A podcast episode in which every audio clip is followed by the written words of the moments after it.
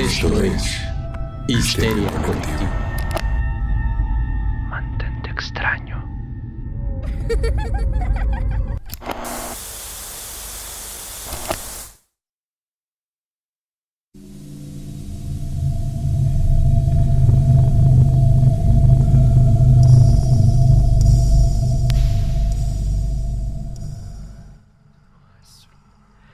Hola, han llegado a la casa donde todas las emisiones radiofónicas salen dentro del espectro sonoro y se están materializando adentro de la estación radiofónica y toma cada uno su micrófono. Sí, ya llegaste con nosotros. No sabes cómo llegaste aquí. Es un lugar que no está en el mapa. Sin embargo, ahora será difícil salir. Algunos dirán, sobre todo si viven en México, que es como Tlaxcala. Y sí, un poco como Tlaxcala. Mandamos saludos hasta allá, donde sea que se encuentre. Esto es histeria colectiva y ahora tenemos el control de lo que oyes. Quiero darles la bienvenida a los espectros radiofónicos que se están manifestando en este momento y que forman parte de la mesa reñoña de esta noche. En el micrófono número uno está el hombre, el mito, la leyenda, el señor de los audífonos grandes, el doctor Braga. Doctor, ¿cómo está? Estoy muy bien y un poco ofendido por el tema de los audífonos que creo que son del mismo tamaño que los tuyos. Pero no era ofensa, era como el señor es un profesional. Ok, bueno, eh, tengo un par de avisos que me pidieron compartir con la comunidad. Se está iniciando la temporada de apareamiento de los Shogots. Si pueden evitar acercarse a cualquier zona oscura y húmeda, háganlo. Eso incluye la bañera. Sí, yo sé, es un poco incómodo no bañarse por un par de años, pero es por su bien. Aléjense, ya saben, están los anuncios marcados en la carretera y se escuchan Tequilili, eh, ya se pasaron y no la van a pasar bien. Muchas gracias por los avisos a la comunidad en medio del bosque, querido doctor. Y en el siguiente micrófono, más rojo que el rojo profundo, la barba más enredada de este lado del valle, eh, Ricardo Medina. Ricardo, ¿cómo estás? Bien, yo escuché de no bañarnos dos años y dije, ya, vamos a ser franceses, güey. Es cierto, a todos nuestros amigos franceses les mandamos un abrazo y un beso, pero de lejos, no voy a decir que huela. Muy bien, contento de, haber vuelto eh, y, de, este, este nuevo eh, ambiente al que me trajeron. Me da bastante miedo, pero, pero bueno, vamos a ver qué tal está, porque también lo que nos da miedo puede ser interesante y nos puede enseñar algo. Así que, pues también ansioso de que vamos a aprender el día de hoy. Cuidado con los cables, amigos, no se enreden. Eh, la última vez, el último becario radiofónico se perdió en medio de la mezcladora y no sabemos cómo encontrarlo. Solo escuchamos ruidos en la cabina y pues bueno, estamos deseándole lo mejor a través de la Ouija, entonces tengan cuidado donde pisan y sean bienvenidos a este valle de lo inquietante. Doctor, doctor. Bueno, antes de que pasemos al tema de hoy, creo que es importante porque ya se habrán dado cuenta en el intro que nos sacamos un poco de la manga, pero que al mismo tiempo lo sacamos del corazoncito. Y además de cómo se presentó el tema y de la nueva piel que hoy nos envuelve, Histeria Colectiva cambia de piel con la nueva temporada. Estamos en nuestra cuarta temporada y hemos decidido tener un aspecto completamente renovado. Cuéntenos qué les parece. Eh, la verdad es que era algo que queremos hacer desde hace un tiempo de una forma profesional y nos asesoramos con gente que lo sabe hacer porque pues Canva tiene sus límites. Eh, hacemos un shout out a Chulada Studio. Muchas gracias por el rebranding. La verdad es que quedó de pelos para arriba y ni siquiera nosotros sabíamos qué necesitábamos, pero bendito sea Chulada, nos entendió. Y cuando lo presentaron fue exactamente como nuestros sueños y ahora está aquí la nueva piel con todos ustedes. Eh, dicho esto, doctor, ¿de qué vamos a hablar hoy enfrente de los micrófonos en la cabina radiofónica en medio del Valle de lo Inquietante?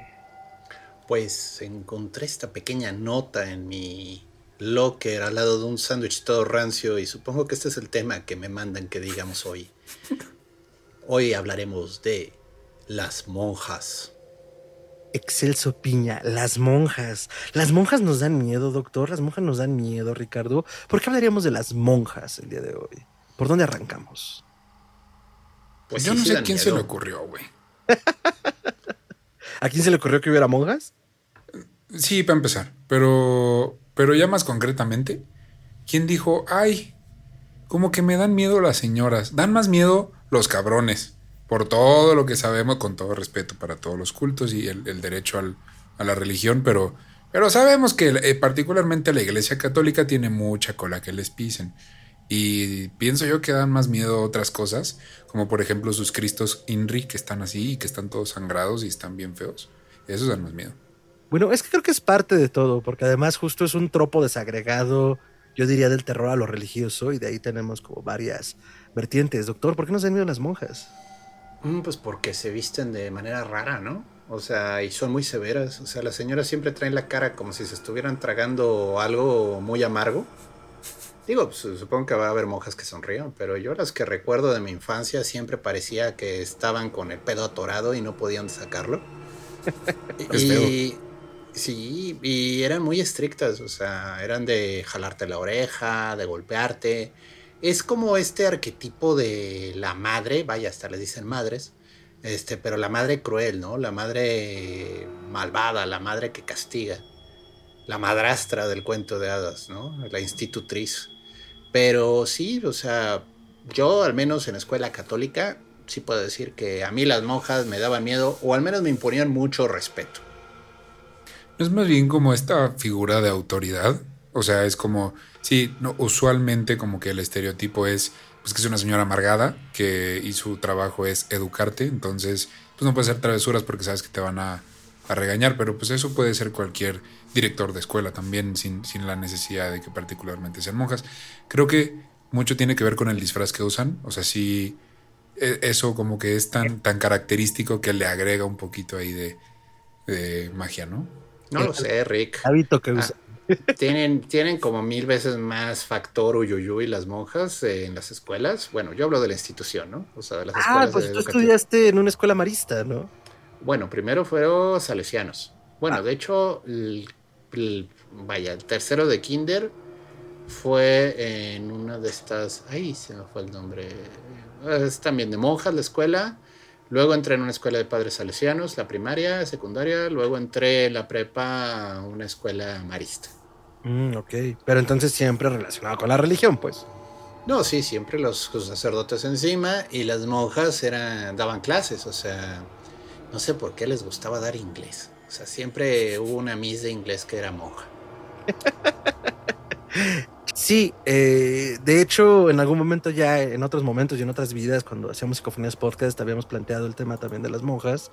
Y parte de, lo, parte de lo que se hablaba en ese momento que quiero rescatar ahorita es, bueno, también partamos del origen un poco de dónde viene una figura femenina dentro, dentro de lo religioso. En las épocas de la antigua Roma, dentro de las religiones paganas, pues tenemos la figura de las sacerdotisas vestales, que eran sacerdotisas consagradas a la diosa del fuego y del hogar.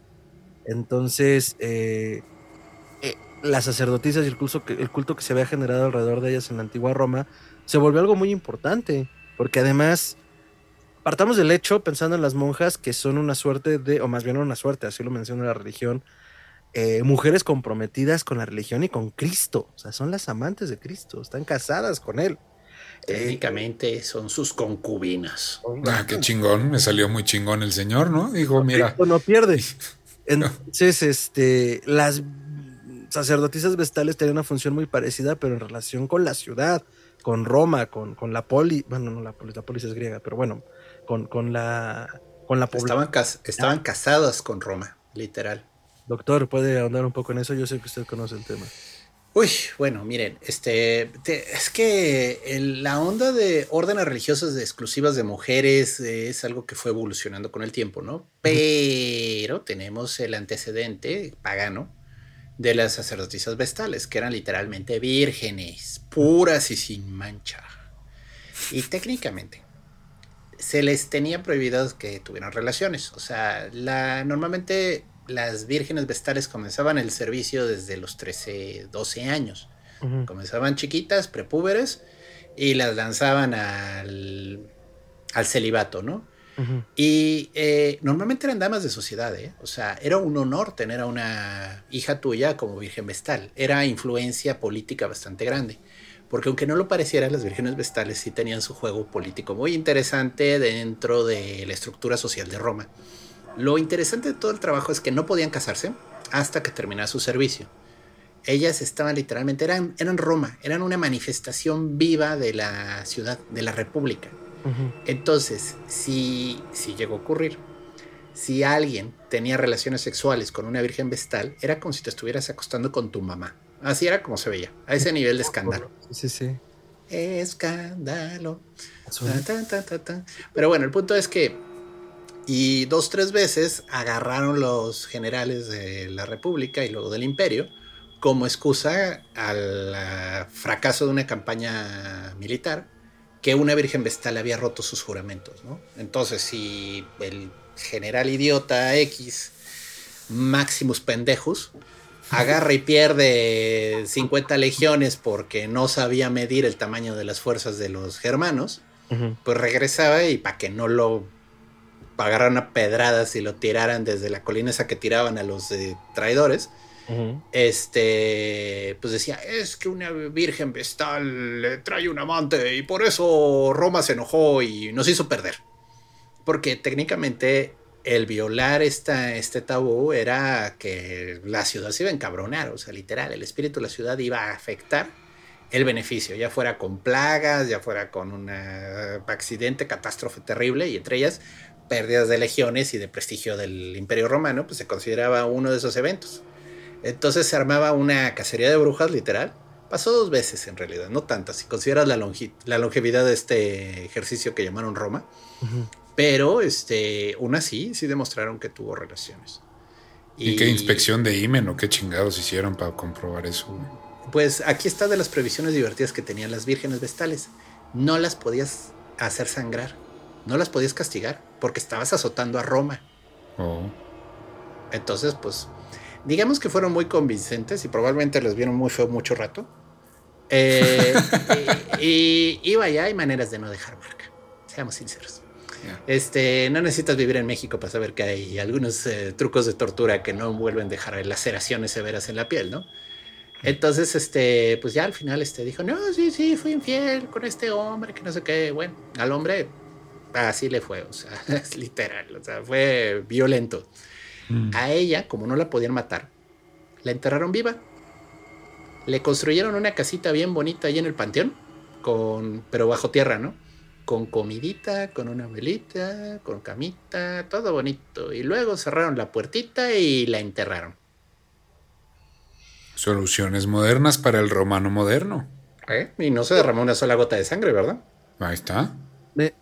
Me, estaba acordando ahorita, eh, comentábamos la semana pasada, estaba platicando con Amaranta, gran amiga de Historia Colectiva, que le mandamos un saludo. Eh, hablaba, ella mencionaba algo sobre la prostitución sagrada. Y creo que versa también un poco sobre esto. El asunto con la prostitución sagrada es que era un servicio a la ciudad. Y, y, bueno, va de la mano con lo que estamos describiendo de las vírgenes vestales.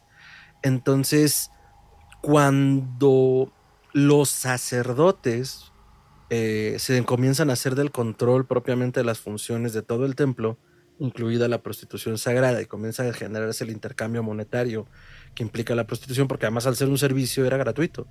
O sea, llegaba un forastero a la ciudad y como parte también de hacerlo parte de la ciudad y también mantenerlo como a raya siendo el forastero que era, se le daba ese servicio una única vez. O sea, como, ven, pasa. Se tenía que hacer afuera del templo, por supuesto, porque no se podía profanar el templo con un acto carnal. Y ya. No podía buscar a la sacerdotisa, no podía pagarle, no podía nada. O sea, era una sola vez el acto. Pero cuando comienza el intercambio monetario, eh, entonces las sacerdotisas comienzan a decir, bueno, pues es que si de, ya se va a cobrar y se está llevando los sacerdotes el dinero, pues mejor me salgo del templo y pues yo cobro por el servicio y es para mi dinero, ¿no? Entonces, a ver, entonces aguanta, güey. Vamos a hacer... Se rompe con el factor de prostitución sagrada en ese momento. Pero es que te estás patinando en la otra dirección, Fer. No, a lo que voy, o sea, quiero cortarlo allí, o sea, y creo que esto da más bien y lo tenemos por ahí en el tintero para un programa completamente aparte, pero de ahí empieza como, o bueno, más bien ese es el origen de esta figura de lo, de lo sagrado femenino y de las sacerdotisas como el punto de encuentro de esto sagrado femenino, ¿no? Ahora sí, me ibas a decir. O sea, las que dijo el, el doctor básicamente eran niñas, no, no, sé si tenían voto, o sea, podían, podían ellas elegir si serlo o no, pero a mí me suena que el papá a huevo era como, güey, yo quiero estatus político, a ver, yo tengo seis hijas, las seis, órale, vamos. Entonces las ponía ahí. Una. No sé si era en no contra su voluntad. No podías, no podías poner seis, amigo. De veras ah, que había una larga fila y se peleaban. Ok, y, pero ellas, no, ellas tenían voz y voto, o era como no. de, pues mi papá me obligó. Pues okay, era entonces en la que te casaban con el que ellos querían. O sea, okay. entonces virtualmente a... las obligaban a convertirse en eso. Y, y luego, luego, tenían eh, un periodo en el que terminaban su servicio. O sea, creo que 30 años, creo que acababa. Este, y luego ya que salían, pues obviamente sí, ya salían, considerando que eran edades en las que las niñas se casaban a los 15 años, o sea, pues ya 30 años y estás como... Pero salían con mucha influencia y poder político. Y mm. se consideraba una verdadera bendición casarte con una, porque literal te bendecía Roma, ¿no? Pero otro antecedente que también, digo, porque de nuevo, la Iglesia Católica copia y asimila mucho de estos misterios, ¿eh? O sea, esto es algo que si algo fueron buenos los eh, cristianos fue en copiar lo que valía la pena copiar. Y por eso es importante tocar como el otro polo, que es un tema aparte, porque además esto que dices del ofrecimiento se mantuvo también en los conventos. Digo, con muchos matices, pero en principio era eso, una familia acomodada, mandaba a una de sus hijas, normalmente la mayor, la más talentosa, se daba una dote y era un honor tener una hija dentro de las paredes del convento, que ya luego también comenzó a tergiversarse y ser como pues deshacerse de las hijas incómodas dentro de los conventos, ¿no? Bajo este pretexto. Pero lo mío. Pero, vaya, en realidad las órdenes monacales, o sea, lo que es un convento, lo que es encerrarte, el claustro, comienzan en el norte de África, si recuerdo bien. Ok.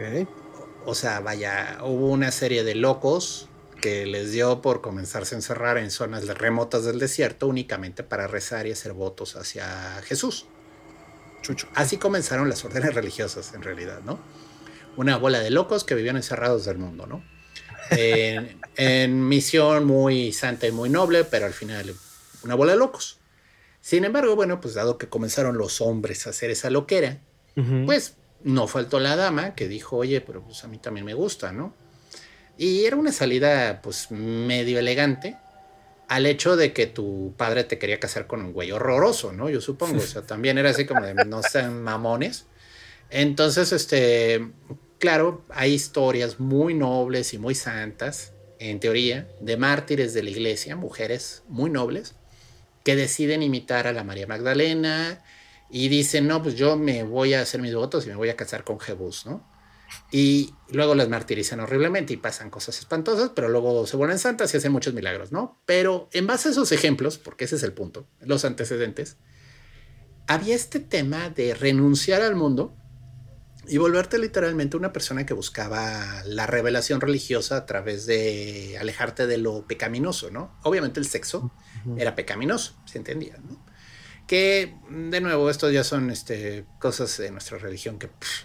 Pero el punto es, todo comienza en el norte de África al parecer, y así comienzan las órdenes conventuales. Las órdenes conventuales siempre todas tienen la misma leyenda, que comienzan con hombres y eventualmente alguna mujer santa también, porque fundadora de orden, obvio, dice, yo también quiero formar parte de su club de Toby, y ellos le dicen, no, porque tú eres niña, y entonces ella funda al ladito la sección B, ¿no? Y, no seamos mal pensados, o sea, porque siempre va a salir el, ay, pues entonces, este, pues sí, estaba recómodo, ¿no? O sea, nadie sabía, nadie veía, todos encerrados y pues, pues, pues, cuando tenía uno la calentura, pues solo se cruzaba la barda, ¿no? Es pensar mal, o sea, vamos a dejarlo en lo que se sabe, ¿no? Se sabe que comienzan las órdenes religiosas para mujeres y poco a poco se comienza a extender por Europa. De nuevo, no era algo muy bien visto. Era algo como para la gente que no querías que diera lata, como bien dijo Fer, hijas incómodas, ¿no? Una hija bastarda que tenías por ahí, o un segundo matrimonio y tu hija mayor, pues ya tienes que deshacerte de ella porque tu mujer nueva, tu mujer nueva no te deja este, en paz, entonces pues, la mandabas a una orden religiosa, ¿no? Y, y, normalmente, pues las órdenes religiosas en general en la Edad Media eran negocios. O sea, si tú llegabas, literal, llegaban con su dote, así como cuando se casa una mujer en la, bueno, ya no se hace ahorita, pero cuando se casaban en los tiempos antiguos, que llegaban con una dote de dinero, que era una manera de la familia de decir, aquí está la fortuna de la familia para que la cuides, literal, esto te estoy dando para que respetes, eh, llegaban con su dote. Y llegaban, pero forradas de vajillas finísimas, de libros caros, de ropa, pues no elegante, porque en teoría iban a renunciar a eso, pero telas con las que se podían hacer cortinas buenas, telas con las que se podían hacer este, fundas de cama, ya sabes, o sea, vaya, pobres no llegaban. Pero era lo que la familia les daba, era literal, aquí está tu debut y despedida de la dote familiar y vaya, ¿eh?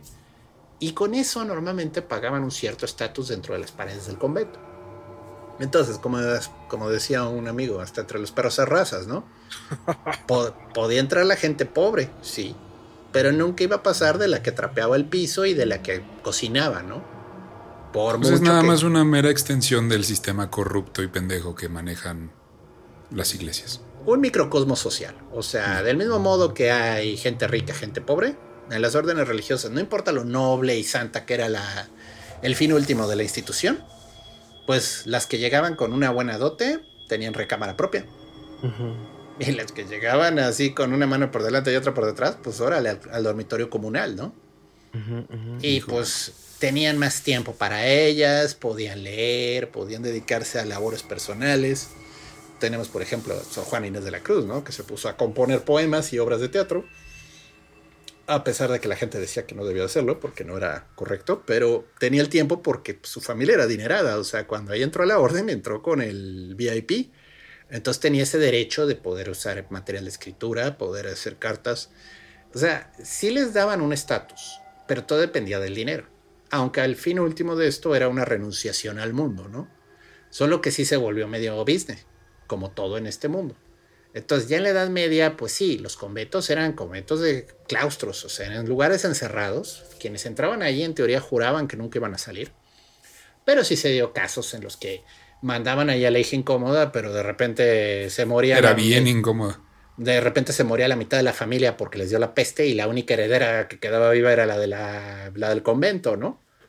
Y entonces iban y sacaban de las greñas a la del convento y la sentaban a cargo de la familia. O sea, sí pasó. O sea, más de una vez, así como que en teoría el matrimonio no se puede anular, pero el Papa misteriosamente tiene modos en los que puede cancelar un matrimonio. Sí llegó a ocurrir históricamente que, pues, en su momento fue buena idea mandarla al convento, pero después fue, hijos, es que ahora sí necesitamos una mujer que se case con este para que la familia sobreviva. Órale, tráela. Y los votos de, de las monjas es chistoso, pero aquí de nuevo es un rollo de géneros y de cierto misoginia. Está más mal visto que un sacerdote reniegue sus votos, en el sentido de que puede dar misa, puede dar los eh, santos, o sea, puede hacer los actos sacramentales. Las monjas en teoría no podían hacer nada, solo rezar. Entonces no se veía tan mal que agarrara y la monja se saliera del convento porque pues simplemente pues ya, ok, ya no quiere ser casta, está bien, sigue tu vida, ¿no? En cambio los sacerdotes sí había un peso social, ah, sigue habiendo un peso social muy fuerte, que se salen de la orden y pues técnicamente siguen pudiendo consagrar el vino y el pan, técnicamente todavía pueden hacer muchas cosas. Y todavía es más peligroso un obispo que reniegue, porque un obispo puede ordenar sacerdotes. Y técnicamente nunca pierden ese poder. Son una vez dentro, siempre dentro. Aunque... Y ellas también se, dividieron como en, en sub, subgerencias. O sea, están las monjas católicas, las monjas cristianas, las monjas mormonas, las monjas... Es, es que sí, hay muchas variantes, ¿no? O sea, mira, dentro de las monjas nada más así, las católicas. Hay órdenes que son muy estrictas en la clausura, o sea, en mm. las que de plano no sales a la luz de la calle ni por accidente, o sales literal como, como si trajeras encima la carpa de circo a Taide, ¿no? Eh, esas son las órdenes más antiguas. Mm. Eh, o sea, las medievalonas normalmente son órdenes de mucho encierro y mucha clausura. O sea, las, las monjas franciscanas, las carmelitas descalzas, todas esas tienen como que votos muy estrictos de no interactuar con el mundo. O pueden interactuar, pero solo con mujeres, ¿no? Entonces yo me acuerdo que mi madre le compraba rompope de las clarisas, hacían muy buen rompope, por cierto, esas señoras. Y este, era raro, porque digo, yo era un niño, tendría 8 o 10 años. A mí no me dejaban entrar. O sea, mi mamá me dejaba esperando en una salita afuera. Y ella entraba a una sala donde hablaba con las monjas, pero a través de una cortina. Ni siquiera ella podía ver a las monjas directo, pero yo como era hombre, ni siquiera la sala con la cortina, ¿no? Órale. O sea, date una idea, ¿no? ¿Qué digo? De nuevo, hay variantes. Pero luego hubo órdenes modernas que ya fueron bajándole dos, tres, ¿no? Y luego están las órdenes que son educativas, que pues este, todas estas monjas que tienen colegios o que pertenecen a órdenes que su función es educar, pues normalmente son más tranquilas, o sea, sí viven en un, en un área aparte, o sea, pero pues están todo el tiempo interactuando con niños y con los papás de los niños, porque digo, no te salvas de tener que tener pedos con los papás de los niños. Entonces, esas órdenes son más leves, más light. Y incluso luego hay órdenes eh, como el Opus Dei o el Opus Gay, como le dicen por ahí, que ahí este, realmente no hay monjas. El nombre ahorita se me va, pero son personas que hacen juramentos de... pero son civiles, se quedan en un nivel semicivil, no son propiamente religiosos. Están como... pueden vivir una vida normal, o sea, pueden vivir muy a la Ned Flanders y su esposa, que siempre se fue el nombre de la esposa. Mod. Este, Mod o sea, muy, muy mochos, muy, pero estas, eh, estos grupos sí consideran adecuado, que es el deber divino, tener hijos, ¿no? Entonces, puedes servir a Dios teniendo hijos, pero viviendo una vida súper fanática religiosa cristiana, ¿no? Es que el asunto con el Opus Dei, el asunto con el Opus Dei es numerarios, numerarios, es el nombre. El asunto con el Opus Dei es que si bien por un lado los evangélicos, los este, protestantes, los propios católicos, los cristianos, los testigos de Jehová, son variaciones de la religión cristiana por sus interpretaciones del Evangelio y lo que dicen que es santo y lo que no.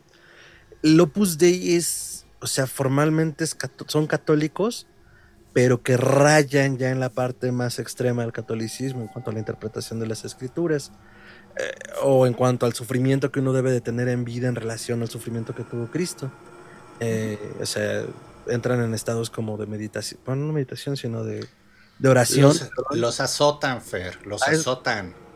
Es, que ahí soy Pero el asunto es que tienen que sufrir verdaderamente, ¿no? Físicamente, y, los azotan, pueden traer silicios. Los crucifican, los crucifican. Me gusta estar vivo, entonces no sé es como. Ah, qué chingados, güey. Es, uno más. Siento que todas las religiones son como papelerías, güey. Este es catolicismo y algo más. este es, catolicismo con un twist. Sí, pero hay, es, que, es que sí hay denuncias en YouTube y te pueden tirar todos. No, y creo que es lo de menos que nos tiraran el canal. Volvemos a empezar, pero. Pero, pero me gusta vivir. Me gusta estar vivo. Y peor es que el Opus Dei son del grupo al que pertenece Tom Cruise, no voy a decir más. No, no, no, no, no. Eso el también. Al que pertenece Tom Cruise es la cienciología y me da menos miedo hacer de los cienciólogos que del Opus Dei. Entonces, este, yo paso. bueno, pues, eh, también lo hacemos, pero vamos viendo por dónde. El punto es, eh, creo que, creo que también sería importante como empezar a explorar. Ah, bueno, perdón. Y para cerrarlo del Opus Dei, ¿por qué pueden funcionar como civiles, pero al mismo tiempo con una función entre religiosa, sacerdotal, monacal? Es que dentro de ellos tienen otro tipo de jerarquía. O sea, van reconociendo como ciertas funciones y de lo que pueden hacer o no hacer, pero sin la necesidad de estar ordenados, ¿no? Entonces, creo que... O sea, se, se brincaron la necesidad de tener este un voto sacerdotal pesado. Ajá. Eh, y pues lo hacen esta sumerera. No son menos fanáticos, ¿eh? son terribles. Pero bueno, el punto es, este, y sí, las órdenes protestantes tienen este, mujeres, porque estamos hablando de monjas, dedicadas a la vida cristiana, o sea, como pues puede ser como predicadoras que van a evangelizar a comunidades remotas, y, muchas veces es gente que tiene un voto, pero no es un voto a nivel de juramento religioso, ¿no? O sea, simplemente como los pastores, o sea, los pastores tienen sus ordenaciones, pero es más light. Y pueden estar casadas y no tienen tantos problemas, ¿no? Claro, si deciden no casarse tampoco es el fin del mundo para esto, ¿no? Pero, pero pues, a nivel protestante es un poquito más leve, menos pesado, ¿no? Ahora, en Medio Oriente sí, bueno, no Medio Oriente, en Oriente sí hay este, variantes del budismo que tienen este, mujeres y que también tienen votos tipo monje budista eh, y pues, se dedican ellas a, pues ahora sí que a seguir el camino del Dharma, ¿no? Que es eh, todo el budismo y eso.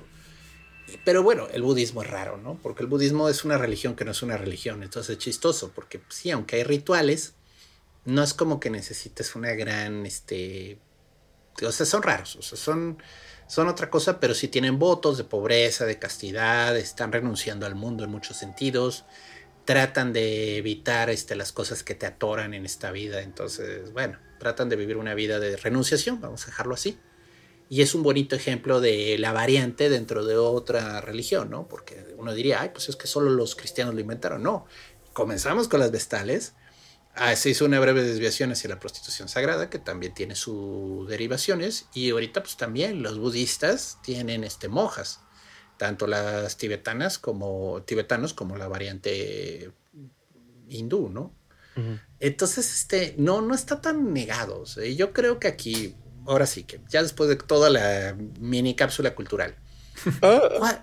¿cuál, es la idea? O sea, ¿cuál es la idea de traer? What the fuck con este, las monjas? ¿Qué con el monacato? ¿Qué con? O sea, la idea final es, pues, están buscando la iluminación, están buscando conexión con la divinidad, llámalo como quieras, Jebus, Buda o whatever a través de una vida en la que pues, tratan de tener la menor cantidad de distracciones posibles. Y tener hijos, créeme, es una gran, gran distracción. Entonces, este, entiendo que traten como que de mantenerse a raya de esas cosas y buscando un fin noble. Eso sería lo bonito, eso es lo ideal. o sea, vaya. Y go, mm, go for it. O sea, si quieres hacer eso en tu vida está chidísimo. Lo malo es todos los enjuagues turbios que se rumoran, se dicen, se hablan en los conventos, ¿no? Y de nuevo, pueden eh, surgir de la ignorancia, pueden surgir de la envidia, pueden surgir del morbo, pero pues uno inmediatamente, vaya, hay, hay, toda una serie de películas, las pongo en las notas porque son de lo más lindo y morboso del universo. Hay toda una serie de películas porno italianas de los setentas que sí ocurren en conventos. Porque, ¿por qué no? Obviamente tienen que ser italianas y rayar en el yalo y pues se le conoce al género como non-exploitation, ¿no? Sí, el non-exploitation. Y aquí incluso hay una película mexicana que se llama Entre monjas anda el diablo, ¿no? Ahorita nada más me acordé de Satánico Pandemonium y de Alucarda que van en la línea, pero de esa no, me acuerdo. Pero Siento que agarraron mucho el concepto también en la cultura popular, como de este lugar que es más santo que una iglesia, güey. Si te fijas, en las películas y así entras a una iglesia y es como, ah, sí, pero ahí también entra el diablo cuando es, demasiado poderoso. Pero este, este, si es un convento de monjas, ahí sí hay como un, un impas y es un lugar de bondad y, ayudan a los huérfanos y ayudan al pobre y lo alimentan. O sea, como que agarraron este concepto de, de bondad hasta que se lo quitan y hacen pues el, el tema de la monja macabrosa, ¿no? Pero es que, creo, que esa es la parte eh, ahorita como con carnita en cuanto al programa y que me interesaría explorar. Como les decía, repasaba un poco de lo que habíamos hablado hace ya varios años. El programa de monjas, que les decía hace rato, es de 2018. Entonces, ya llovió. Ya, llovió.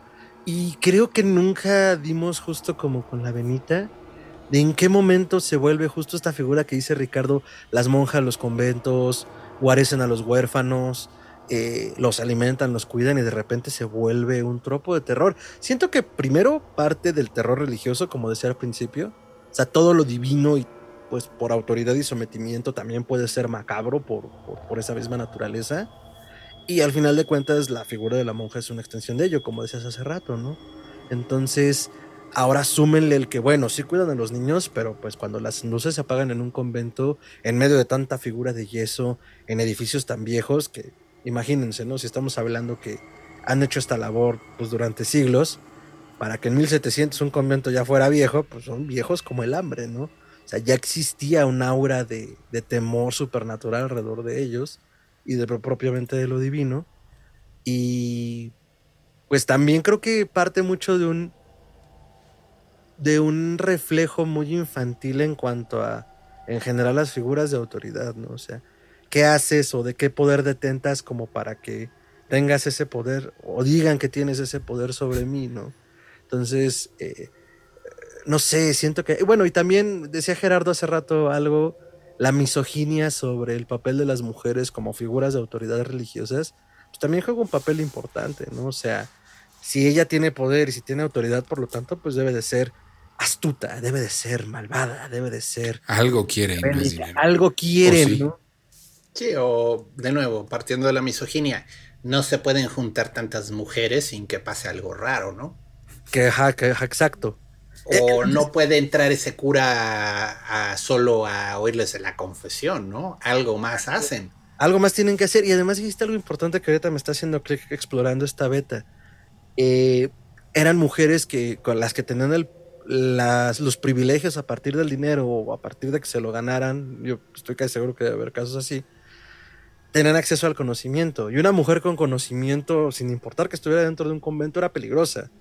Era incómoda, vaya, hasta los mismos obispos se peleaban luego, o sea, Era, Teresa, Teresa de Ávila sí. tuvo broncototas con el obispo porque no le gustaba lo que escribía. Y, Y y- tuvo la suerte que era mujer, porque a San Juan de la Cruz lo metieron en la cárcel, o sea, porque, pues, ¿cómo te atreves a decir eso, no? no, y y es además que- entonces las acerca más a la brujería. O sea, una mujer libre pensadora se la asocia directamente con la brujería y el ser monja no te salvaba de eso si en algún momento llegas a ser lo suficientemente incómoda. Alucarda, la película de los 70 mexicana de López Moctezuma, es una película de cine serie B que no tiene ni pies ni cabeza, tiene su valía dentro de la historia del cine de terror mexicano, pero plantea eso, ¿no? O sea, en principio es el mismo eje. O sea, habla de brujería, habla de una fantasía sáfica, vaya, una relación lésbica entre Alucarda y otra chica, y- y todo lo que eso implica, ¿no? No importa cómo llegó el diablo ahí, pero llegó allí y hay que expulsarlo. Y hasta hay una escena de las dos chicas y en medio el macho cabrío como bendiciendo esa relación lésbica, ¿no? Entonces, es todo ese de Brian en Exploitation. Yo me gusta pensar desde la burla de las sociedades conservadoras, justo de los italianos y de quienes hicieron esto, pero pues que a través del, del, del non-exploitation y de la exageración muestran eso, ¿no? O sea, la ridiculez de ese pensamiento mocho, pero que en estas épocas de las que estamos hablando, pues estaba en juego la vida de las mujeres que vivían allí por sometimiento, porque eran las esposas de Cristo, porque estaban al servicio de los sacerdotes y de los obispos, y cuidadito y dijeras algo, porque entonces ahí a lo que quiero llegar, y creo que con eso cerraría como ese comentario y se lo suelto a ustedes, hay un desdoblamiento de la mujer, como en algún momento lo dijimos en el programa en vivo de, de brujería y de brujas que hicimos ahí en el Elena Garro, este, con Luis Iglesias. Le mandamos un saludo también. Eh, entonces, si una mujer no puede ser esa bondad que implica eh, el ser monja y esa abnegación, es totalmente lo opuesto, ¿no? Entonces es mal, lo que decía hace rato es malvada, es bruja, es un monstruo. Y creo que de ahí viene la figura de la monja monstruosa y la monja en el tropo de terror. No sé. ¿Sabes que También siento que influyó mucho el, el- ya en épocas modernas y en la cultura pop moderna, el, no sé si el pánico satánico, pero lo que deriva a partir de eso. O sea, desde que este italiano narizón, este Dante inventa el, el infierno, Ajá. la pinche iglesia se dedicó a meterle el miedo de Dios a todos sus borreguitos al infierno. Entonces aprendi- aprendieron a temerle y llega esta, este movimiento de, sí, todo lo que tiene que ver con Satanás es malo. Y entonces empiezan a ver películas, dígase por ejemplo El Exorcista, que te hablan de qué pasaría si esa maldad toca la tierra, ¿no? Y entonces pues ya toca a la niña y lo que sea pienso que de ahí también em- empezaron a agarrar, ah, mira, esto funciona, ¿qué pasa si una entidad demónica posee a una niña?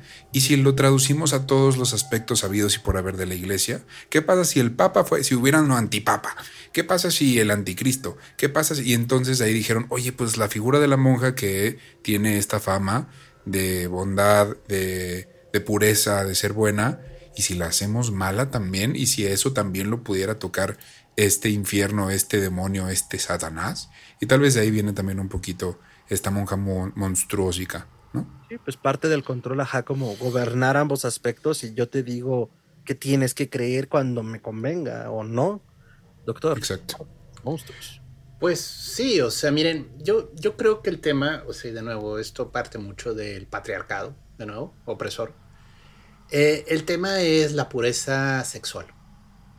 O sea, lo que incomoda profundamente a los hombres alrededor de las monjas es que no cogen. Así de fácil.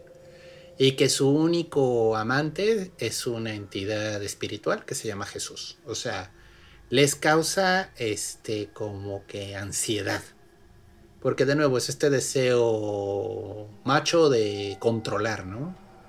Y, y pues estaba ahorita tratando de hacer memoria de casos así como muy escandalosos de monjas.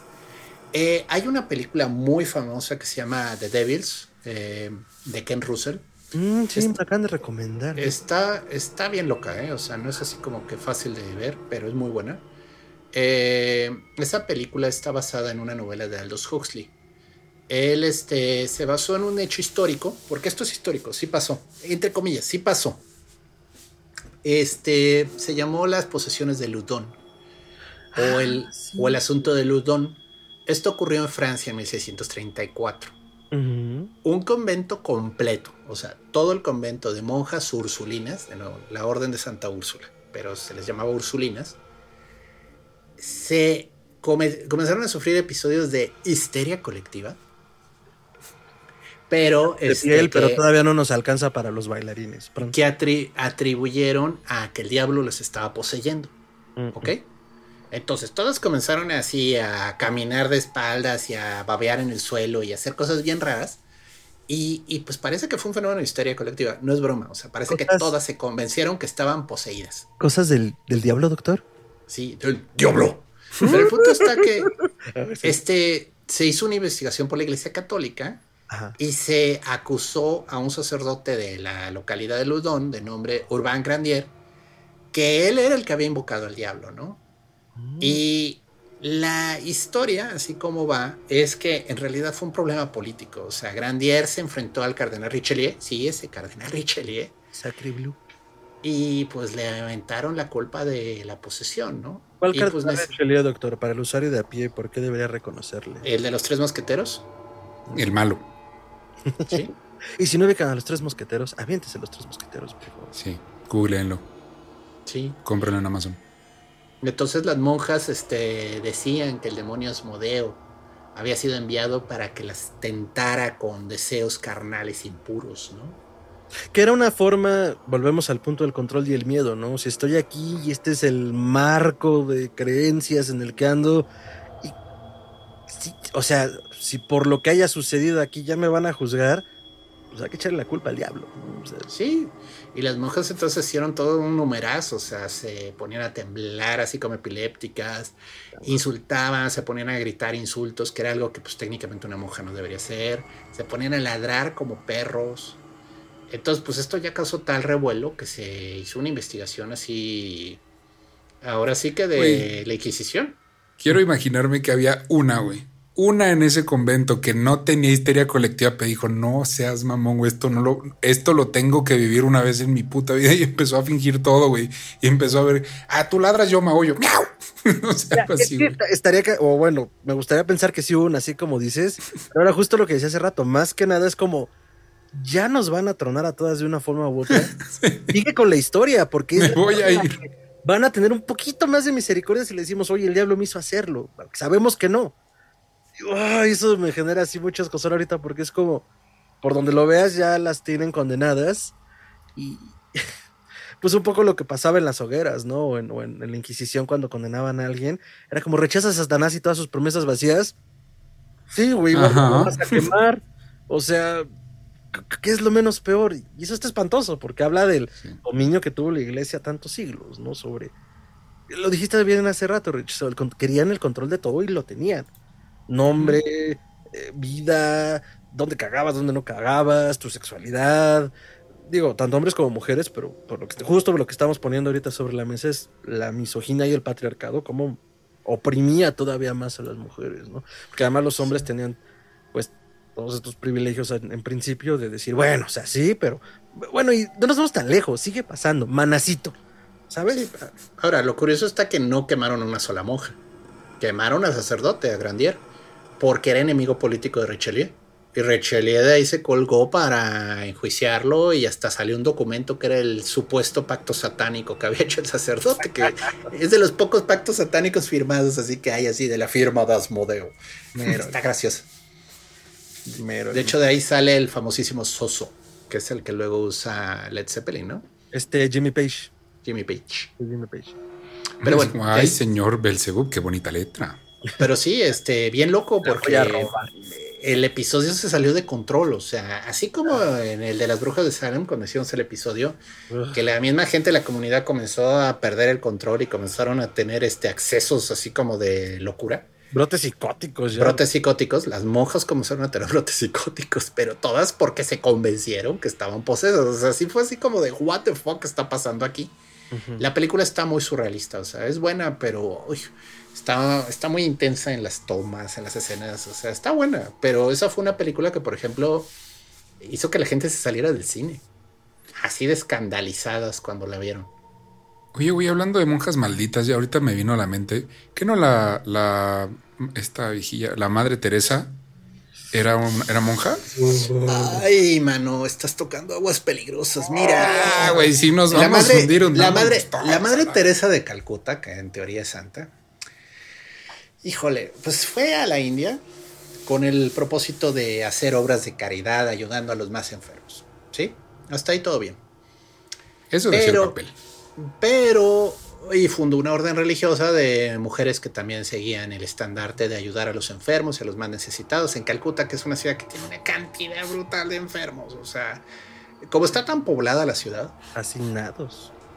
o sea, gente pobre y enferma sobraba. Pero ya con el tiempo pues ha salido un montón de detalles sobre la personalidad de la disque santa, en los cuales pues sale a la luz que pues era, no era tan linda como decían. O sea, ella, Cabrona. este, por ejemplo, te bautizaba cristiano aunque no querías. Porque Te te, estabas salvar. Te estabas muriendo, no sé, de alguna fiebre horrorosa y ella sin preguntarte te bautizaba. Y luego comenzó a haber todo un tipo de escándalos por este tráfico de bebés. O sea, literalmente estaban salvando al bebé, ¿no? De, de vivir en la pobreza eterna de Calcuta. Los Pero lo vendían. manda- Pues digamos que no, era raro, ¿no? Es como que como que te los vendieran a- por docena, ¿no? Pero bebés, punto. No, no hay pero que, traficaban no hay que bebés. o sea, justificarla. A ver. técnicamente se los, eh, pues, lo- no sé cómo los metían, en qué maleta o cómo le lograban hacer para cruzarlos por la aduana, pero los llevaban a países de Europa y de Estados Unidos y ahí ya se los daban a, a familias buenas que los iban a educar y les iban a dar una vida mejor. O sea, de nuevo, no digo que estuviera reprobable, porque tampoco los vendían al circo, o los vendían para sus órganos, eh, tenerlos ahí en- flotando en tanques, pero, híjole, no es el mismo autoridad. argumento de Madonna, güey. ¿Cuál? Y de Brad Pitt, el de, no, sí, pero es que iban a tener una vida peor si no los adoptaba yo. Sí, pero Pues, ellos no son sí, una, pero- pero... ellos no son monjas. Ellos no están dedicados en teoría al, al bien y a hacer este. Pero es que no importa. O sea, están. O sea, Angelina Jolie es una rica decadente. O sea, ¿qué más da? Esta señora también, güey.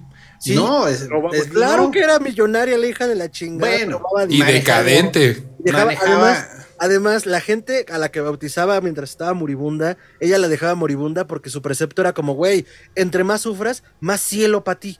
Entonces los dejaba sufrir y en el padecimiento les negaba medicamentos para que sufrieran más. Era una agonía bueno, morir allí. Bueno, a ver, yo- Entonces, eh, de Santa no tenía nada. No, Ese pues, es el punto, ¿no? no. Pero es lo divertido, o sea, en teoría es una imagen de santidad, o sea. Y creo que en ese sentido es una imagen muy cruda y real de, ese desdoblamiento de las figuras dentro de la autoridad religiosa que decíamos hace un rato, ¿no? O sea, tratando de responder esa pregunta, por un lado, ¿por qué nos da miedo? Porque es un precepto que se nos genera a partir de la misoginia y un terror infundado por la autoridad divina de la figura femenina dentro de lo sagrado. Y por otro lado, tenemos un ejemplo muy claro de, güey, pues, ¿por qué no nos va a dar miedo? La madre Teresa de Calcuta era una maldita. Pero es esa figura que pues permea el tropo, ¿no? Al final de cuentas, eh, la madre Teresa de Calcuta no era una hija de la chingada por ser monja, era una hija de la chingada fuera monja o no. O sea, creo que es un caso muy particular, ¿no? Yo lo voy a llamar, esto- una fanática religiosa. O sea, creía que tenía la verdad y estaba dispuesta a que la gente sufriera porque eso le iba a elevar más el cielo a ellos y traficaba con bebés porque los estaba ayudando. O sea, ya cuando uno pierde el piso, ya cuando se justifica es que lo que estoy haciendo es porque Dios me lo pidió, Ya viene esquizofrénica la señora. ya se van al piso, ¿no? Pues ya se hubiera armado otra inquisición, güey. Tenía la lana. Pues mira, yo creo que ganas no le faltaban, ¿eh? Pero regresando. y de hecho hay un capítulo de Leyendas Legendarias que lo explica, tiene un capítulo dedicado a, a la madre. Rice, a la vieja esa, sí, sí, sí. No, ay, qué divertido. Eh, lo voy a buscar porque digo, dentro de todos los temas, ese morbosamente sí me, me da gusto. Me da gusto oír cómo le sacan todas las Sí, mentiras justo, le sacan todos los trapitos. Por la hipocresía. O sea, aquí el problema, mira, cuando hablan de, Ah. no sé, de Charles Manson, bueno, todo el mundo sabe que era un hijo de puta, punto, ¿no? Este, pero pues la madre Teresa hay gente que todavía jura que es buena, ¿no? Entonces, este, pues sí, oír la trágica y triste historia de cómo la señorita así, la viejita así con carita de santa era una hija del diablo, o sea, dices, mm". güey, sale en Soul, en la peli de Pixar. No seas mamón, güey. Yo solo me acuerdo del gato fantasma de Soul. Yo no Nadie se acuerda de Soul, pero yo me acuerdo mucho de eso porque fue como de, no seas mamón, que incluyeron a la doña esta, güey. Entonces, pues eso. ¿Algunas recomendaciones, chicos, que tengan en el tintero sobre terror de monjas? Bueno, pues está precisamente la que ya recomendamos, Los Diablos de Ludón. Es una historia interesante, pero de nuevo es un episodio más de histeria colectiva que de realmente posesión demoníaca. Están todas las de Non-Exploitation que, miren, de nuevo, igual y no es su taza de té, pero es divertida. O sea, de plano es hasta ya, es tan de mal gusto que es divertido. Pues, como y, Pues sí, y pues son todas esas exploitation. Algún día deberíamos hablar de la exploitation, que era muy divertido también. Con Blackula. Sí. no nos monetices YouTube, pero es un tema relevante. Sí, entonces, este. Eh, Vidas de Santos, bueno, pues de nuevo, ahorita ya pusimos un evento moderno para contrastar con cómo las biografías de los santos pueden exagerar levemente y ponerlos como personas demasiado santas, demasiado buenas, demasiado nobles, cuando en realidad pues, son seres humanos de carne y hueso que seguro tuvieron sus problemas y seguro tuvieron sus defectos. Algo que se me hizo muy macabro, por ejemplo, hablando de santos, de antiguos, obviamente, de esta Teresa de Ávila, Santa Teresa de Ávila, cuando murió, como desde que toda su vida, pues fama de santa, este, cuando murió, pues literal, la despiezaron. O sea, una donde murió, o sea, querían llevarla de vuelta a Ávila porque de allí era, ¿no? Pero murió en otro lugar. Ah, no, pues no se va si no nos dejan una mano de ella. Igual el confesor, sin preguntar, se quedó con un meñique, o sea, y se lo llevó como recuerdo. O sea, la señora la fueron dejando en partes por toda España, o sea, así como coche en la Buenos Aires, así quedó la señora. y, ¿Cómo qué? Coche en la Buenos Aires. Eres una colonia en la Ciudad de México para que nos escuchen de fuera, donde pues, desvalijan los coches y aparece a dos cuadras tu coche hecho piezas y te lo venden de nuevo. O al menos así era cuando era niño. Sí, entonces la señora, aún antes de que se le nombrara santa, como murió con estos aires de santidad, la gente no se quedó a preguntar, o sea, le agarraron lo que pudieron, o sea, y se me hace muy, muy desagradable ese, esa depredación de, de la reliquia, ¿no? O sea, aún antes de que dijeran que es oficial, ya le están haciendo cachos nomás para por si acaso. Pues es como bautizar a tu hijo, güey, no vaya a ser que el conjuro sea real. Pero, ¿sabes qué? Ese es un elemento que a mí me gusta mucho en Hellboy, los cómics y la película. De todos estos relicarios y cositas que usa para protegerse de los monstruos. Eso me, parece bonito. Me gusta. Sí, sí, no, pero sí hay un lado muy macabro de la veneración de santos. Es nigromancia completa. Ya hablamos de santos en algún otro episodio, pero uy. y bueno, este, las monjas en general, digo, Teresa de Ávila es quizás el ejemplo más claro porque la señora dejó amplia literatura al respecto. Eh, miren, no les digo que es soft porn, pero leer las experiencias místicas de unión espiritual de Teresa con Dios, Dios, voy a decir, Dios, lo que sea, este, rayan en lo sexual o sea, es muy interesante ver esa experiencia mística, que de nuevo tiene su valor, cuando la entiendes de que es literal el alma, el alma teniendo una experiencia sexual.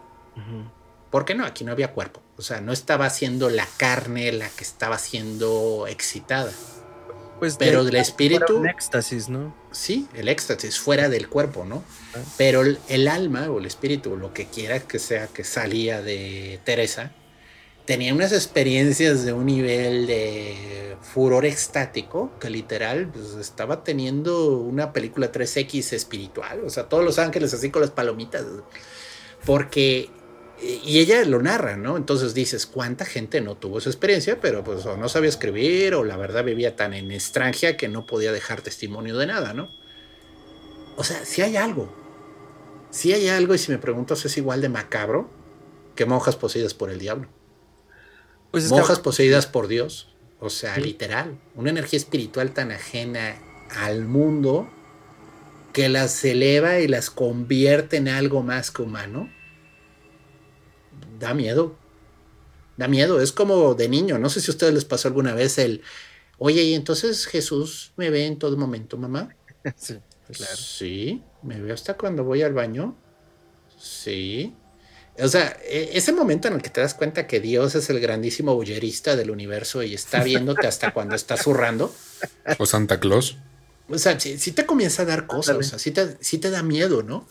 Pero aquí es al revés, es una unión que tú buscas. O sea, aquí más bien es la separación. El, pues yo no quiero que Dios esté cuando voy al baño. La verdad se me hace mal gusto, ¿no? Pero, de nuevo, como si a Dios le importaran dos canatas de pepinos. Pero esa es otra historia. Aquí es al revés. Es gente que quiere que Dios literalmente se los trague, los asimile, los vuelva uno. Así, literal, cómeme, vuélveme uno contigo, así. Es raro, es raro. O sea, ese, ese furor eh, religioso de unión con lo divino parece locura. O sea, en cierto sentido puede volverse como de, oye, me da miedo. Lees las visiones de Santa Teresa y hay unas que sí dan miedo. O sea, de me abrieron el pecho y salió mi corazón palpitando y lo Jamás. penetraron con una lanza. Y hay una estatua increíblemente hermosa de eso. O sea, es de, es de las estatuas en mármol más bonitas que yo conozco. Digo, hay unas increíbles en el Renacimiento italiano, pero esa es impresionante porque está la monja así, perdida en el éxtasis, y está él así traspasándole el corazón. O sea, y dices, ¿qué demonios estoy viendo? Es el éxtasis de Santa Teresa de Bernini. Sí. Es impresionante, o sea, y, y eso aspiran, eso buscan. Entonces, es, es- es- ese es el otro lado. O sea, digo, sí, las monjas posesas por el diablo, claro, dan miedo. Aquí no da miedo, o sea, pero monjas posesas por Dios. Monjas que aspiran Dios. O sea, que literalmente Dios es su cocaína. o sea, Ay, ¿Con qué te drogas con el universo? Con Dios. así, Elmo, así, el meme de Elmo en la mesa, ¿no? Pero, me acordé mucho de, de Indiana Jones 3, Indiana Jones y la calavera de cristal. Cuando, spoilers, no, está, está muy, muy infraval- infravalorada. Infravalorada. refrigerador de titanio. Solo voy a decir eso. Ay, güey, y me vas a decir que un cabrón sacándose el corazón en la 2 es bien realista. Pero volviendo al punto, este, al final cuando, spoilers, la, la directora de la KGB eh, se encuentra con este alien que estaba buscando y le dice, dame el conocimiento Y se lo da. y se lo da. Y es como, güey, pues, pues no, o sea, no.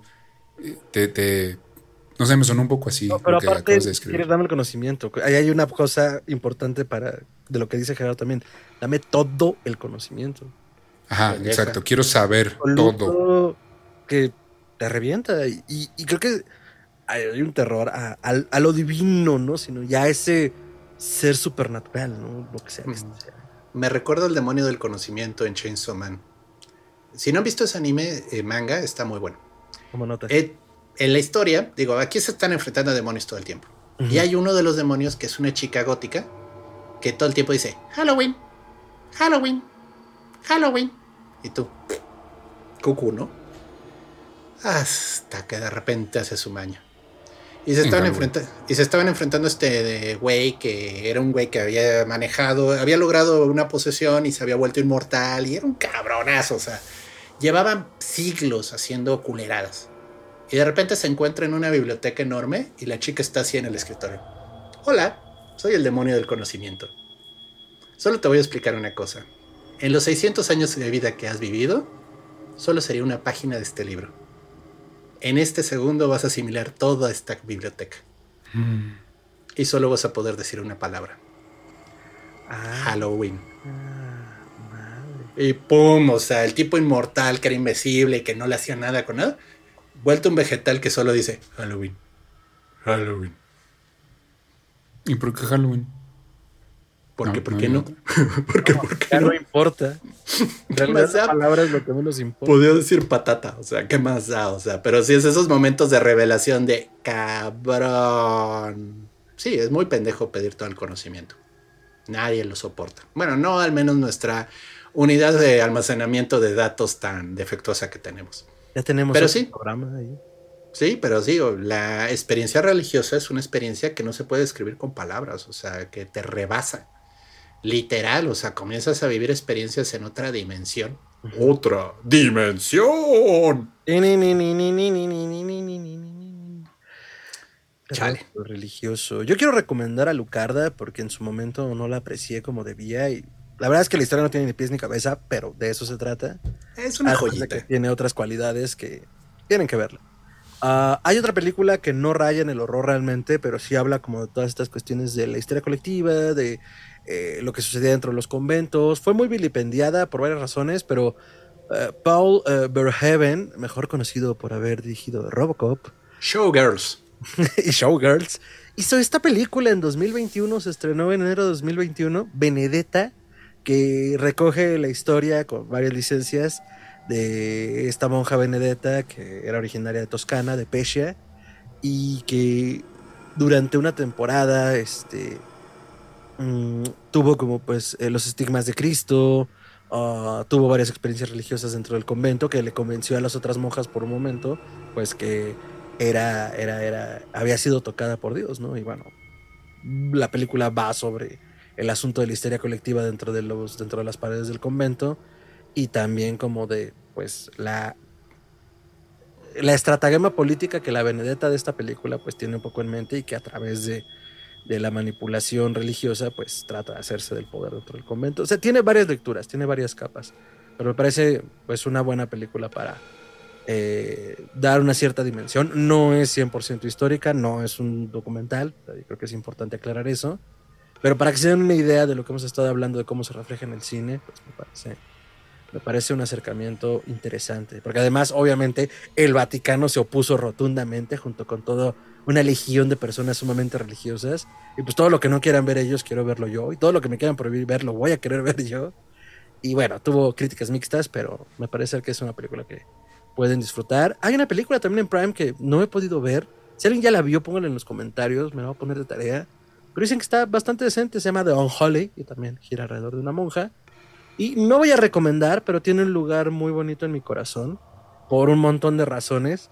Pero la monja de James Wan, o sea, la película es que vas a Pero la experiencia que tuve alrededor de ella fue muy divertida y tiene, tiene cariño en mi corazón, pero es malísima. O sea, no, no tiene cariño en mi corazón porque sea una buena película. Pero... Bueno, sí, ya andamos en eso. la serie de televisión del exorcista es mala. Pero tiene un momento interesante, digo, cuando parece que la serie se va a mejorar y luego todo se va al carajo, porque como al final de primera temporada, eh, se encuentran a una comunidad de monjas que también exorcizan. Pero como no tienen eh, la autoridad que tiene un sacerdote, ellas no pueden exorcizar igual. No pueden poner The Power of Lord Compassion, The Power of the Lord Compassion. Entonces los exorcizan con amor. ¿Con qué? Amor. Ay, el poder del amor, guionazo. No, no, el pinche demonio les agarra a golpes. O sea, es bien divertido porque se dejan golpear, pero lo siguen queriendo. O sea, está, bien, bien, bien friki. O sea, abrazos, no balazos. ¿Qué les pasa, mujeres? porque quieren abrazar al demonio? Pero lo logra. Curiosamente, después de un rato, el demonio dice: Ay, no, qué huevo, y se va. no, no, no les voy a dar la satisfacción. Así no me llevo. Ay, qué chistoso. Pues así con las monjas y el terror. Eh, cuéntanos en la caja de comentarios si se nos olvidó mencionar alguna cosa. Podemos seguir platicando por acá. Eh, si tienes alguna recomendación o alguna añadidura también, querida audiencia, pueden ponerla acá abajo. Y ya eh, con miras a terminar el programa, Ricardo, ¿alguna recomendación sobre monjas? Pues me de la que iba a anti-recomendar. Yo tampoco les recomiendo La Monja. La verdad, este, ahorrense su tiempo. Pero sí les recomiendo el episodio de Leyendas Legendarias de la Madre Teresa de Calcuta. Solo ponen en donde sea que escuchen podcasts Leyendas Legendarias Madre Teresa y les va a salir. Porque se basa en. No sé si se basa en un documental, pero yo luego vi un documental que dice prácticamente lo mismo. Entonces, eh, pues está más aterrizado, más light ahí. Y pues nada, respeten a las monjas, porque al final del día son señoras son personas y uno quiere pensar que no hacen cosas malas. Así que ese es mi consejo moral de hoy. Excelente. Comentarios de cierre y redes, amigos, doctor. Ah, este, ¿Rich no da sus redes? Sí, ahorita. Ah, Es que como verán está muy desordenado en mi cabeza, pero Ya. ustedes sí, caminen conmigo. Bueno, ok. Miren, yo creo que mucho del tema, de nuevo, es una fuerte onda de la misoginia y del patriarcado. Sí.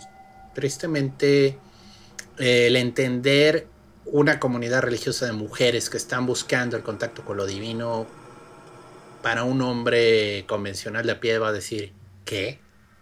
¿Y para qué? Si ellas deberían estar en la cocina teniendo hijos, ¿no? Mientras cocinan. El punto está que este, desde ahí ya comienza mucho este tema, ¿no? Entonces, eh, desde ahí, pues, son raras y nadie las quiere, ¿no? Pero, pues, son un buen tropo porque pues, realmente hablan de una búsqueda santa, una búsqueda honesta, de algo mejor, ¿no? De algo elevado. Me estoy acordando, por ejemplo, de Don Juan Tenorio, que parte de la obra es precisamente seducir a la, a la novicia, ¿no? Antes de que haga los votos. Pero al final, spoiler, es una obra de 1500. Este, la monja muere, pero redime el fantasma de Don Juan. O sea, al final ella es la que lo salva, ¿no? Ujú. Entonces, este, es, es mucho ese, ese recurso, ¿no? O sea, la santidad al final de cuentas puede parecer tonta, pero detrás hay un, eh, hay un propósito superior que no entiendes desde el punto de vista humano, ¿no? Desde el punto de vista mundano. Y puede tener eh, un, un fin mucho más elevado que el que tú tienes. Sin embargo, de ahí te puedes colgar también para irte hacia el otro extremo y hacer historias de perversión, de posesiones satánicas. Y vaya, el enjuague se pone muy cotorro. O sea, no, no es ¿El más. enjuague? Sí, el enjuague. No es malo. O sea, se puede hacer muy buen chiste al respecto de las monjas, ¿no? El enjuague. Y bueno, mis redes me pueden encontrar en Twitter como chuntaromé, arroba chuntaromé. Es chuntaromelquisedec, perdón, arroba chuntaromé.